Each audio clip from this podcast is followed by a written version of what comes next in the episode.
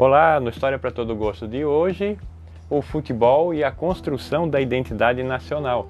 Esse é um tema importante para entender o futebol, para entender também né, a, a, história do Brasil, sobretudo no século XX, por conta que a década de 1930 é emblemática para o futebol e emblemática para a história do Brasil, porque tem dois elementos importantes. O primeiro é a realização da primeira Copa do Mundo em 1930 no Uruguai, ao qual o Uruguai se sagrou campeão, e também a ascensão da era Vargas.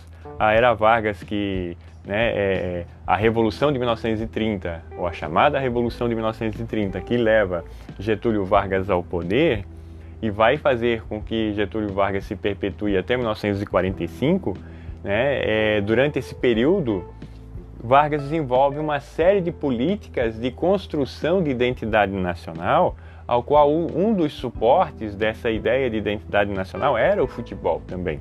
O futebol, o carnaval, o próprio samba, né? até porque a nível internacional ou mesmo continental, entre as Américas, é a década de 1930 que vai forjar o samba como música nacional no Brasil, o tango como música nacional na Argentina e o jazz também como música nacional nos Estados Unidos, por exemplo. Então é esse processo de definição de uma ideia de identidade nacional que começa a se construir na década de 1930 e com diferencial no Brasil, porque no caso a ideia de miscigenação no Brasil, nascida no século XIX, da junção das três raças, né?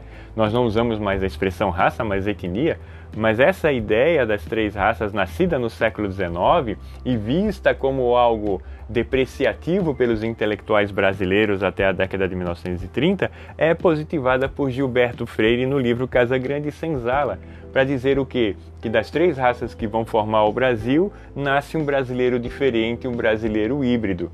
Então essa ideia de um brasileiro mulato que vai perpetuar na antropologia, ainda no trabalho de Darcy Ribeiro, no final dos anos 90, o povo brasileiro, essa ideia ainda perpetua em certa medida. Então, isso vai ser um, um, um, ícone de ideia de identidade brasileira na década de 1930 e o futebol vai né, ser esse aporte também, até pela inserção também do negro no futebol, como Leônidas, o Diamante Negro, que vai ser um, também uma figura central aí nesse começo do futebol brasileiro, da ascensão da seleção brasileira, porque essa ascensão vai da década de 30 até a década de 1950, mais especificamente 1958, quando o Brasil ganha a Copa do Mundo da Suécia.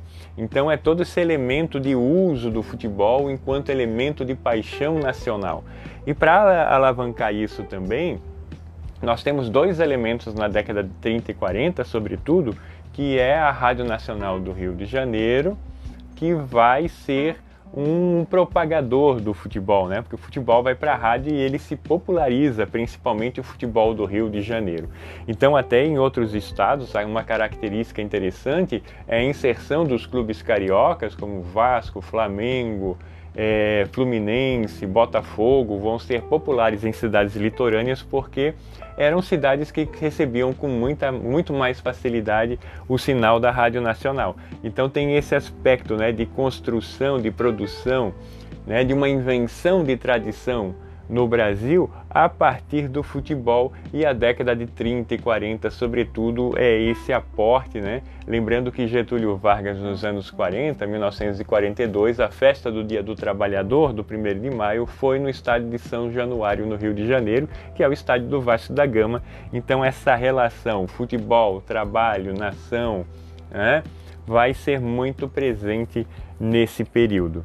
Então, são elementos que vão ser usados para construir, né, para constituir uma ideia de identidade nacional e também um elemento interessante é o que traz Lilia Schwartz, né, em entrevista dado ao programa Nexo acerca da identidade nacional, ela também aponta um caminho dessa formação da, da identidade, né, e como que as nações mais novas elas vão tentar forjar de alguma maneira uma identidade nacional. Vamos ouvir? Eu penso que desde que a questão da identidade não é uma questão, primeiro, identidade uh, é uma, nós todos sabemos que é uma construção histórica, é uma construção que é uma construção política, é uma construção relativa, né? Então não existe essa ideia de uma identidade como um tijolo, né? ela, ela é uma produção.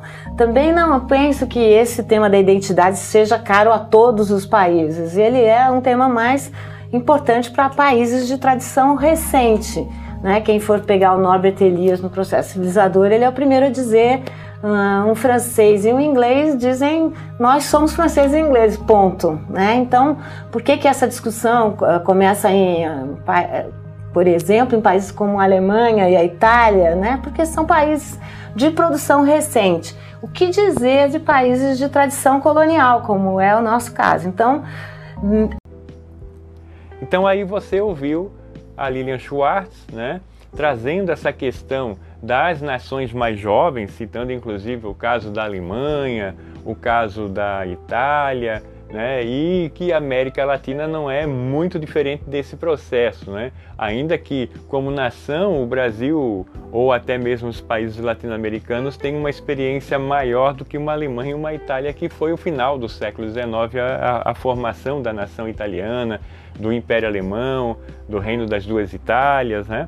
Então é, é, é muito interessante esse aspecto, porém, se a gente for olhar um pouquinho também o final aí do, do, do século XX, e início do 21, né? Mas isso também é tema para um outro momento, um outro episódio. Mas a gente vê também a crise migratória na Europa, o que vem produzindo né, de efeitos de identidade em nações consideradas mais sólidas, né? Também vem produzindo, como França, Inglaterra, que a própria Lilian colocou. Agora, um aspecto importante a gente vai relembrar aqui, né, no caso do futebol, é essa construção a partir, por exemplo, da Rádio Nacional, né, de futebol como uma paixão e o jornalismo também atuou muito nesse sentido, principalmente o jornalista Nelson Rodrigues, né, irmão do Mário Rodrigues Filho, que também foi influente nessa parte né, na construção de uma narrativa heróica do futebol e dos ídolos do futebol brasileiro e assim por diante. Né? Então, o nosso episódio hoje traz esses pontos, a ideia da construção de identidade nacional, de cultura brasileira, a partir do futebol nas décadas de 1930, 40 até 50.